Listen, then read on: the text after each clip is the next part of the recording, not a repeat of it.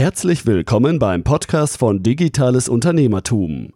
Wir unterstützen kleine und mittelständische Unternehmen, die digitale Welt besser zu verstehen und das eigene Online-Business nachhaltig und erfolgreich aufzubauen. Begrüßt mit mir euren heutigen Gastgeber, Thomas Ottersbach. Auf geht's! Ich darf euch recht herzlich zu einer weiteren Podcast-Episode willkommen heißen. In der vergangenen Woche haben wir uns mit dem Online-Projektmanagement-Tool Meistertask beschäftigt. Heute in der Podcast-Episode möchte ich euch einen weiteren Tooltip mit an die Hand geben. Kurz vor Weihnachten ist das einfach notwendig. Da gibt es Tooltips als kleines Geschenk vorab. Und zwar soll es heute um das Schwesterprodukt von Meistertask gehen. Ich hatte es auch im Podcast angekündigt, um MindMeister. MindMeister ist ein Online-Tool, mit dem man Mindmaps erstellen kann.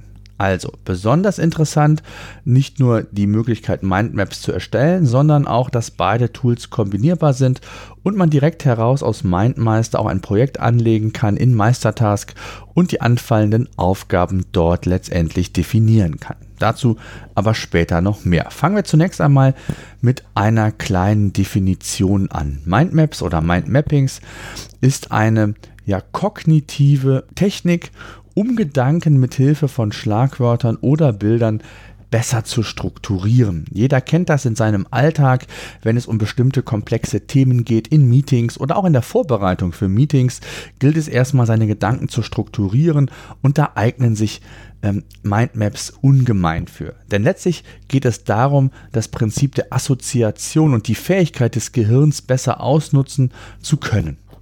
Und Mindmeister ist eben eine Online-Lösung, um auf einfache Art und Weise, der eine oder andere wird sich vielleicht Meistertask angeschaut haben und gesehen haben, wie intuitiv einfach dieses Tool zu bedienen ist und genauso funktioniert das auch mit Mindmeister, also den Mindmaps. Das Schöne ist, man kann Mindmaps online entweder für sich alleine oder auch kollaborativ im Team gemeinsam umsetzen, also auch gemeinsam an diesen arbeiten. Und ähm, bei Mindmeister ist es so, dass vielleicht vorab, äh, dass ähm, die Mindmeister-Lösung, genau wie Meistertask auch, auf deutschen Servern in der Cloud gehostet sind und auch von verschiedenen Devices aus direkt abrufbar sind. Also Laptop, PC, Tablet, Smartphone und Mindmaps eignen sich für die unterschiedlichen Einsatzmöglichkeiten, wenn es eben um die Strukturierung von komplexen Themen geht. Und da möchte ich heut, euch heute einige Beispiele an die Hand geben, auch natürlich wieder meine Erfahrungen mit euch teilen, wofür ich Mindmaps benötige. Ähm, zunächst einmal kann man Mindmaps für die Projektplanung nutzen. Am Anfang eines Projektes gilt es zunächst einmal den Überblick zu bekommen, welche Themen, welche Dinge berücksichtigt werden müssen und Mindmaps eignen sich hier für diese Art der Übersichtlichkeit extrem. Ob für dich alleine oder, wie bereits erwähnt, auch im Team. Und daraus resultierend kann ein konkreter Projektplan umgesetzt und alle weiteren Schritte dann auch geplant werden. Also gerade bei komplexeren Projekten, um ein wenig Struktur vorab hineinzubekommen, um das Projekt besser planen zu können, ist ein Mindmapping durchaus sinnvoll. Genauso können Mindmaps auch für neue Ideen oder den, die Entwicklung von neuen Ideen verwendet werden. Denn der Ideenreichtum ist ein wichtiges Gut, was insbesondere heutzutage sehr wichtig und notwendig ist. Beispielsweise, um sein eigenes Unternehmen weiterzuentwickeln, um Prozesse zu optimieren, um ja, State of the Art zu bleiben und aktiv die Veränderung letztendlich herbeizuführen. Denn letztlich gibt es nichts Schlimmeres als Stillstand, das wissen wir. Mindmaps eignen sich aber auch zum Lernen. Mithilfe von Mindmaps kann man eben komplexere Themen besser strukturieren, zusammenfassen und somit auch erlernen. Und dabei ist es völlig egal, ob ihr euch im Rahmen einer Weiterbildung oder Studium ähm, für eine Prüfung vorbereitet. Mindmaps helfen hier einfach gewisse Dinge ja zusammenzufassen und besser zu strukturieren. Auch Besprechungen und Seminare kann man mit Mindmaps besser umsetzen und strukturieren. Und darum geht es da, bestimmte Sachverhalte eben zu strukturieren, keine Lernthemen, sondern Sachverhalte, Prozesse, einen Überblick zu bekommen, wie die Prozesse aussehen können, wie man sich optimieren kann, einen Soll- und Ist-Zustand aufzeigen kann. Und auch hier können letztendlich Mindmaps hervorragend für geeignet sein. Bevor ich darauf eingehe, wie ich Mindmaps einsetze, vielleicht noch ein Aspekt, wie man denn ein Mindmap überhaupt startet. Aus Erfahrung kann ich sagen, der Beginn eines Mindmaps oder Mindmappings ist extrem wichtig. Das zentrale Thema, um was es geht, solltet ihr in der Mitte platzieren. Und daraus resultieren entsprechende Hauptäste, die eure Oberbegriffe darstellen, die dann wiederum weiter strukturiert werden können bzw. heruntergebrochen werden können. Je nachdem eben, für welchen Zweck ihr Mindmaps einsetzt, könnt ihr unterschiedliche Maßnahmen, Äste in der Tiefe besprechen und aufzeigen. So, kommen wir nun zu meinem Einsatz von Mindmaps. Ein Beispiel an dieser Stelle, und zwar nutze ich Mindmaps sehr gerne bei Besprechungen. Ich habe es eben gesagt, das Hauptthema ziert dabei die Mitte meiner Mindmaps, die Tagesordnungspunkte sind dabei meine Oberbegriffe, sodass ich im Laufe der Besprechung weitere Äste aus den Oberbegriffen ableiten kann, beziehungsweise daraus resultierende To-Dos oder das, was man eben bespricht. Ein Ast ist bei mir immer für offene Fragen zusätzlich reserviert, wo ich entweder vor dem Meeting diese eintrage oder auch meine offenen Punkte, die sich aus dem Meeting ergeben, im Meeting selbst entsprechend nachtrage. Dadurch, dass MindMeister über alle Devices ja abrufbar ist, ist das problemlos möglich. Eine weitere Nutzung meinerseits ist ebenfalls zur Ideenfindung. Ich nutze Mindmaps also nicht nur für Meetings, sondern auch, wenn es um neue Ideen geht. Kommt mir ein Gedanke, setze ich diesen in die Mitte meiner Mindmap und erarbeite dann die weiteren Themen oder die Äste mit bestimmten Fragestellungen, um eine Idee zu verifizieren und auszuarbeiten.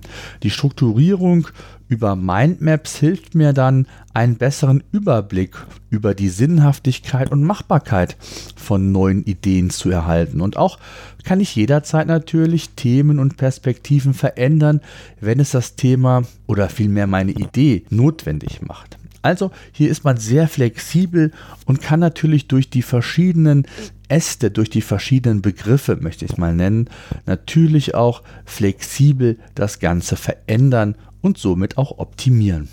Tja, ein weiterer Aspekt, wie ich Mindmaps einsetze, ist die Planung für redaktionelle Inhalte. Also, wenn ich einen redaktionellen Inhalt aufbereiten möchte, auch hier packe ich das Thema in die Mitte der Mindmap und baue mir dann all jene Subthemen und Aspekte, die für die redaktionelle Ausgestaltung wichtig sind, eben darunter. Und so komme ich sehr schnell und so bekomme ich sehr schnell einen Überblick über das Thema und erhalte gleichzeitig auch schon eine Art Gliederung. Und wenn das Ganze dann noch überprüft wird von Keyword-Seite, also aus SEO-Sicht, ob die Keywords oder welche Keywords für mein Thema hier relevant sind, dann kann ich die entsprechend direkt dort mit hineinpacken und habe so einen sehr schönen Überblick nicht nur über das gesamte Thema, sondern auch über die Unterthemen, welche relevanten SEO-Keywords sollten in den ähm, einzelnen äh, Absätzen enthalten sein. Ja, und so kann ich mir sehr schön auch meine redaktionellen Inhalte aufbereiten und vorab planen. Natürlich direkt auch mit Quellenangaben, die kann ich entsprechend mit Links direkt ins Mindmap, in die Mindmap hinzufügen. Also habe ich hier den kompletten Überblick. Ja, und dann werde ich oft immer gefragt, warum nutze ich ja, das Mindmapping denn online? Ich habe es eben schon mal angeteasert. Ein wesentlicher Vorteil von Mindmaps in der Cloud ist für mich die Flexibilität. Also auf einem Blatt Papier kann ich meine Gedanken zwar auch darstellen, aber ich kann sie nicht so einfach verändern oder Schwerpunkte verschieben. Also mir fehlt die Flexibilität. Mithilfe dieser Online-Tools bin ich in der Lage, von überall aus auf mein Mindmap zuzugreifen und dieses zu bearbeiten. Also wenn ich im Zug sitze, unterwegs bin, mir kommt ein Gedanke oder ich habe irgendeine Idee, habe irgendwas gelesen, was ich aufgreifen will für ein bestimmtes Thema, dann kann ich das der Mindmap flexibel hinzufügen und das ist natürlich ungemein schwerer, wenn ich das auf Papier mache. Einzige Voraussetzung in dem Fall ist natürlich, dass man mit dem Device auch einen Internetzugang verfügbar hat.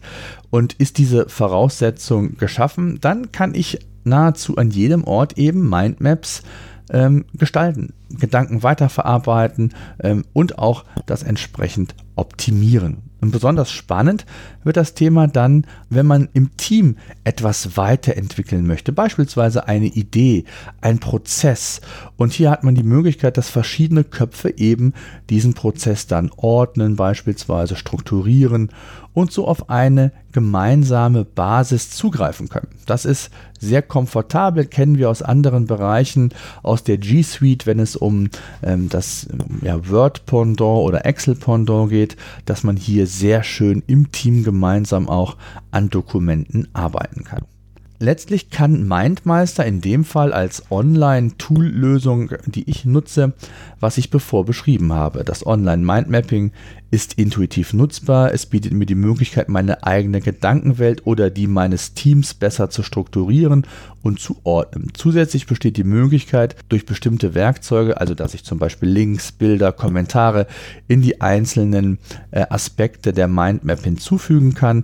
Ich kann die Gedankenäste mit zusätzlichen Informationen untermauern. Was kann Mindmeister ansonsten noch? Wenn es einmal darum gehen muss oder sollte, ein Mindmap einer Runde in einem Meeting zu präsentieren, ist dies ja aus unterschiedlichen Blickwinkeln möglich. Zum einen natürlich ganz klassisch am, am Bildschirm, aber es gibt auch eine Präsentationsfunktion, mit dem man ja aus einem Mindmap eine Präsentation sehr, sehr einfach erstellen kann und das innerhalb von Sekunden per Knopfdruck. Die Slideshow, also die Folien, können dann auch einzeln als Bilddatei abgespeichert oder exportiert werden, wenn hier Bedarf ist. Auch ist theoretisch ein Einbetten auf der Webseite möglich, wenn ihr also etwas publiziert, euer Mindmap den Lesern zur Verfügung stellen wollt, dann könnt ihr diese eben auch direkt in euer HTML bzw. in euren Beitrag einbetten.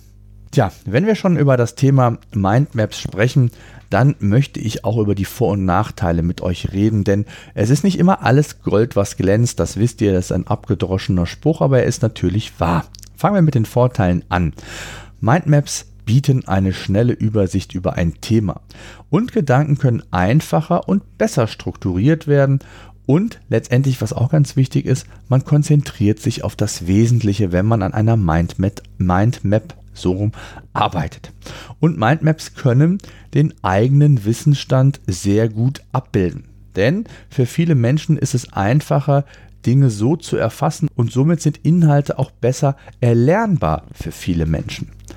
Mindmaps beziehungsweise dank der Online-Tools muss man sagen, sind Mindmaps nahezu von jedem Ort aus abrufbar, denn ich habe es gesagt, man braucht lediglich Internetzugang und das entsprechende Device. So, kommen wir zu den Nachteilen. Am Anfang musste ich mich sehr was heißt sehr? Ich musste mich umgewöhnen. Also Mindmaps umzusetzen erfordert erstmal ein gewisses Training.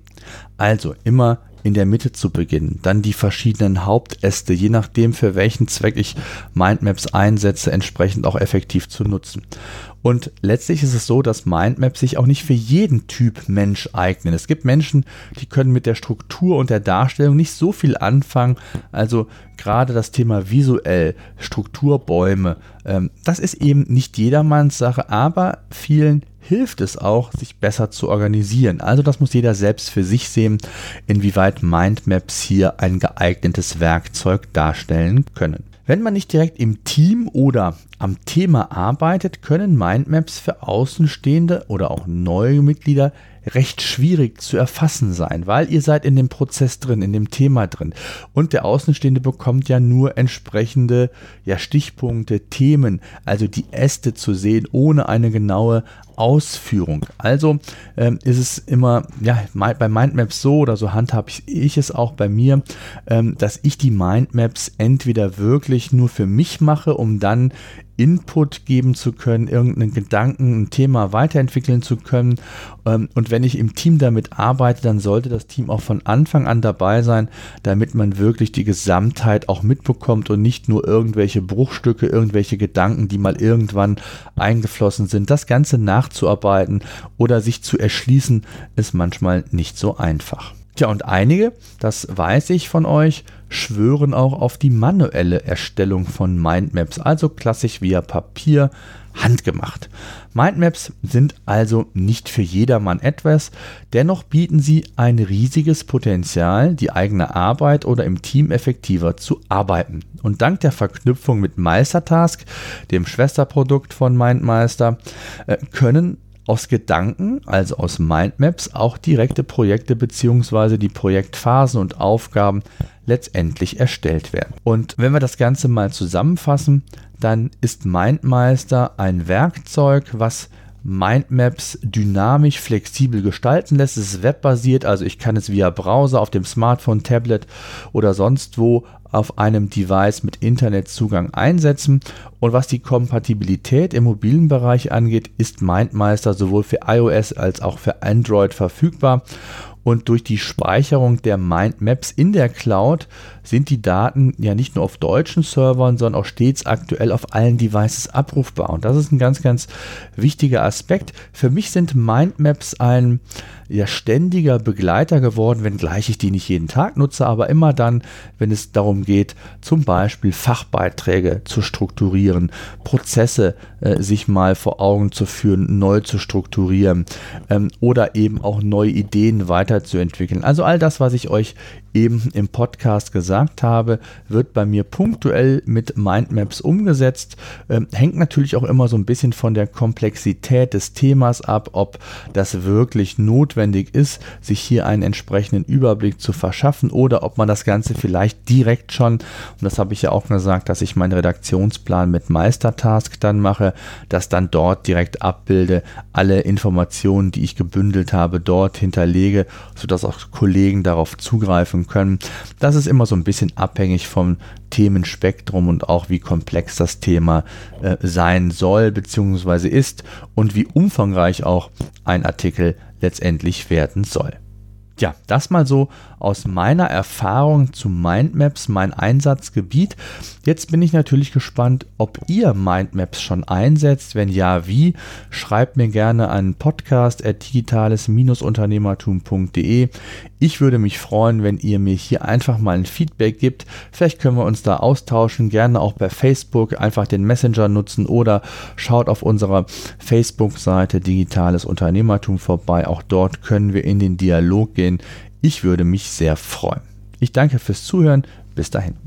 So, das war unser Podcast für heute. Eine Bitte habe ich noch. Ich würde mich freuen, wenn ihr unseren Podcast bei iTunes oder über welchen Kanal auch immer ihr den Podcast entsprechend hört, bewerten und abonnieren würdet. Gerade wenn ihr keinen Podcast künftig mehr verpassen wollt, würde ich mich über ein Abo sehr freuen. Ansonsten, wenn ihr Fragen haben solltet, Themenwünsche, Interviewpartner, schreibt mir an podcast.digitales-unternehmertum.de.